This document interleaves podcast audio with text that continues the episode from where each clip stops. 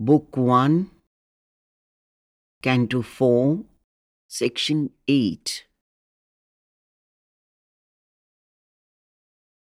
This is the sailor on the flow of time.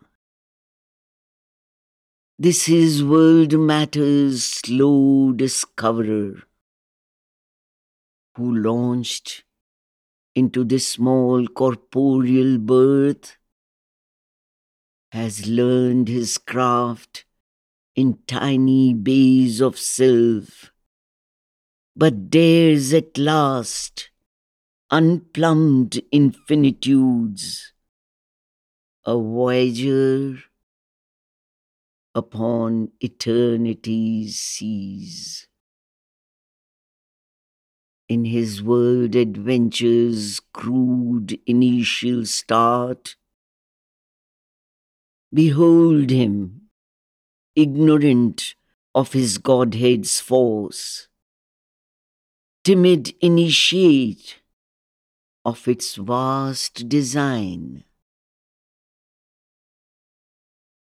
an expert captain of a fragile craft, a trafficker in small impermanent wares at first, he hugs the shore and shuns the breaths, dares not to affront the far off perilous main. He in a petty coastal traffic plies, his pay doled out from port to neighbor port content with his safe round's unchanging course. He hazards not the new and the unseen. But now he hears the sound of larger seas a widening world calls him to distant scenes and journeyings in a larger vision's arc and peoples unknown and still unvisited shores. On a commissioned keel, his merchant hull serves the world's commerce in the riches of time, severing the foam of a great landlocked sea to reach unknown harbor lights in distant climes and open markets for life's opulent arts. Rich bales carved statuettes, huge canvases, and jeweled toys brought for an infant's play, and perishable products of hard toil, and transient splendors won and lost by the days.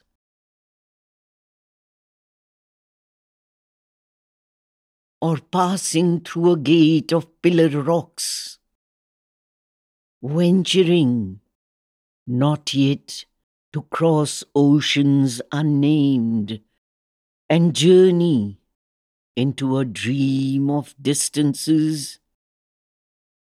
He travels close to unfamiliar coasts and finds new haven in storm troubled isles, or guided by sure compass in his thought, he plunges through a bright haze that hides the stars, steering on the trade routes of ignorance. His prow pushes towards undiscovered shores. He chances on unimagined continents. A seeker of the islands of the blessed, he leaves the last lands, crosses the ultimate seas. He turns to eternal things his symbol quest. Life changes for him its time constructed scenes, its images wailing infinity.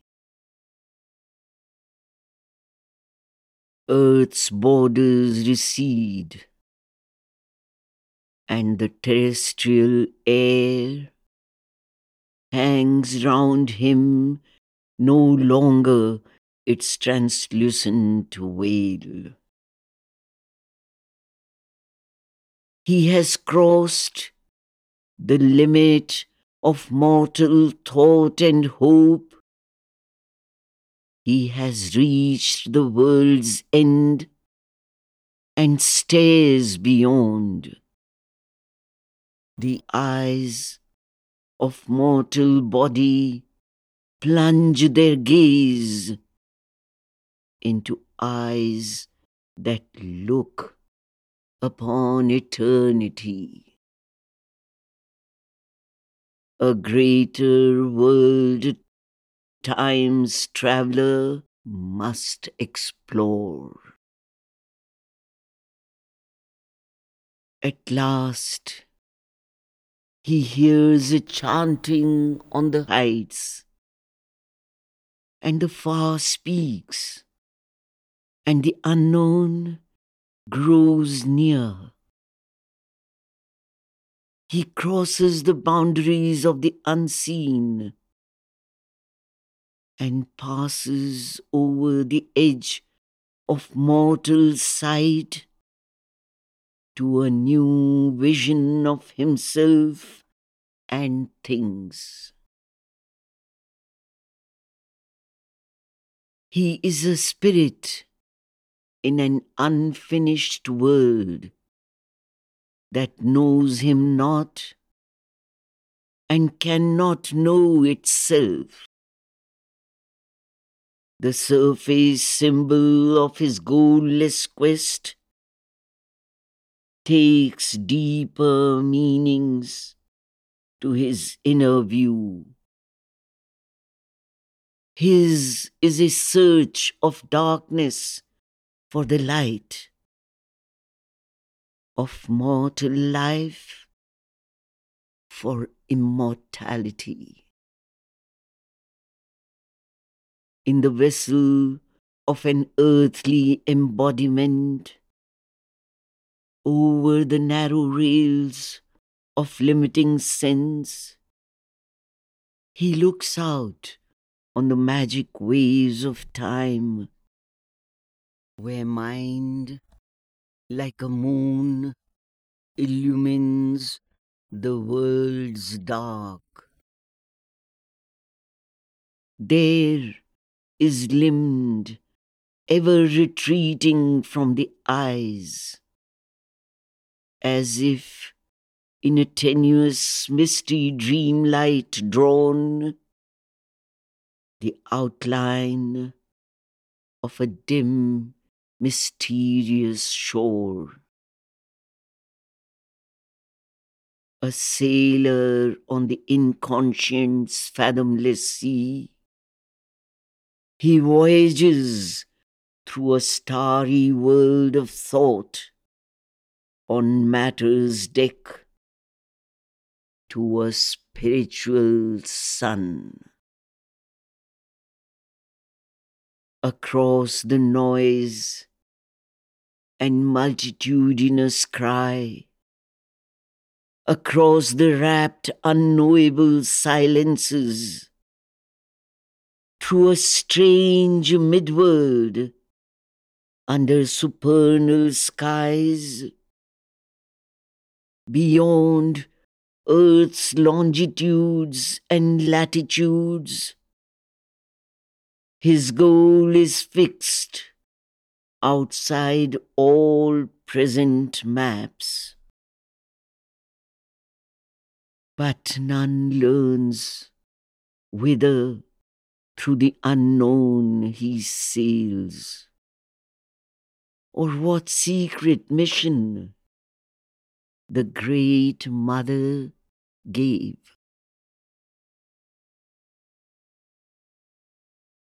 In the hidden strength of her omnipotent will,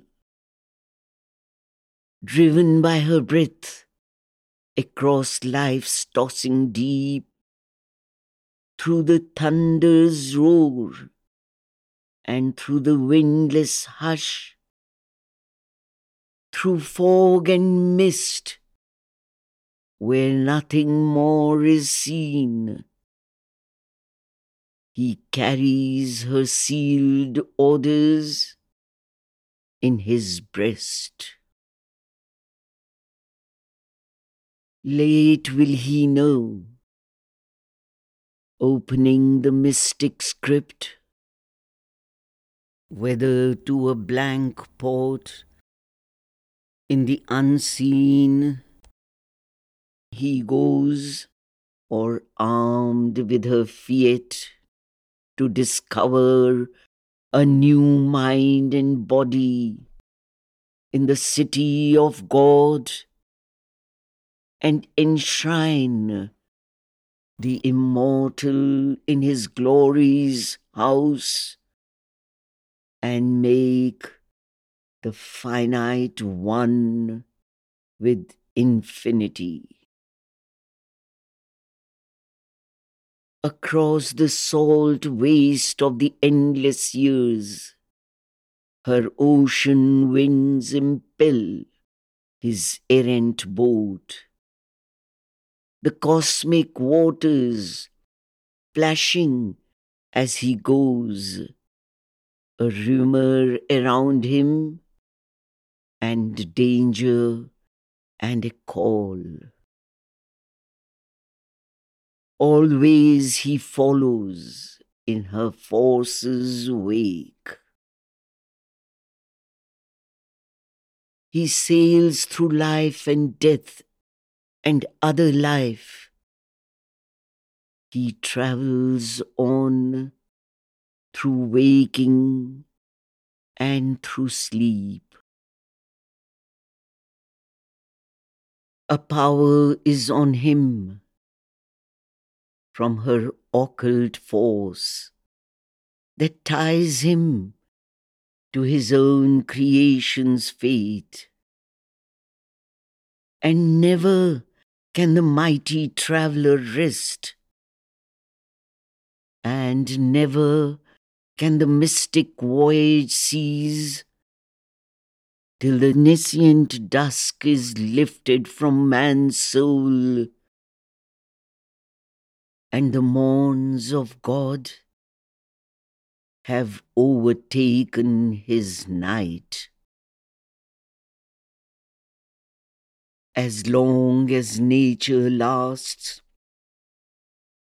he too is there. For this is sure that he and she are one. Even when he sleeps, he keeps her on his breast. Whoever leaves her, he will not depart to repose without her in the unknowable. There is a truth to know, a work to do. Her play is real, a mystery he fulfills. There is a plan in the mother's deep world whim, a purpose in her vast and random game. This ever she meant since the first dawn of life. This constant will she covered with her sport to evoke a person in the impersonal void with the truth light strike earth's massive roots of trance wake a dumb self in the inconscient depths and raise a lost power from its python sleep that the eyes of the timeless might look out from time and the world manifest the unveiled divine. For this he left his white infinity and laid on the spirit the burden of the flesh, that Godhead's seed might flower in mindless space.